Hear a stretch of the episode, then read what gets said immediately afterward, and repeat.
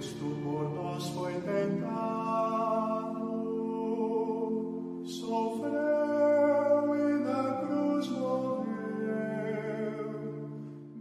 Mais um dia da nossa caminhada quaresmal. E hoje nós meditamos o Salmo 137, que nos diz assim: Eu te agradeço, Senhor, de todo o meu coração.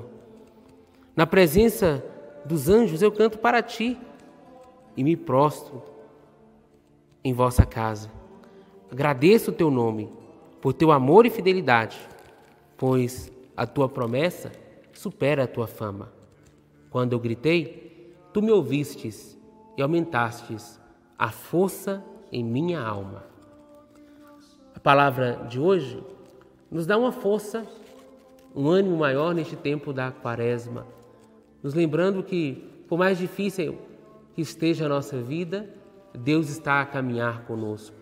E basta apenas que gritemos, que o invoquemos. Ele está pronto para nos ouvir. Senhor Jesus, esteja atento ao meu grito, para que a minha alma seja fortalecida.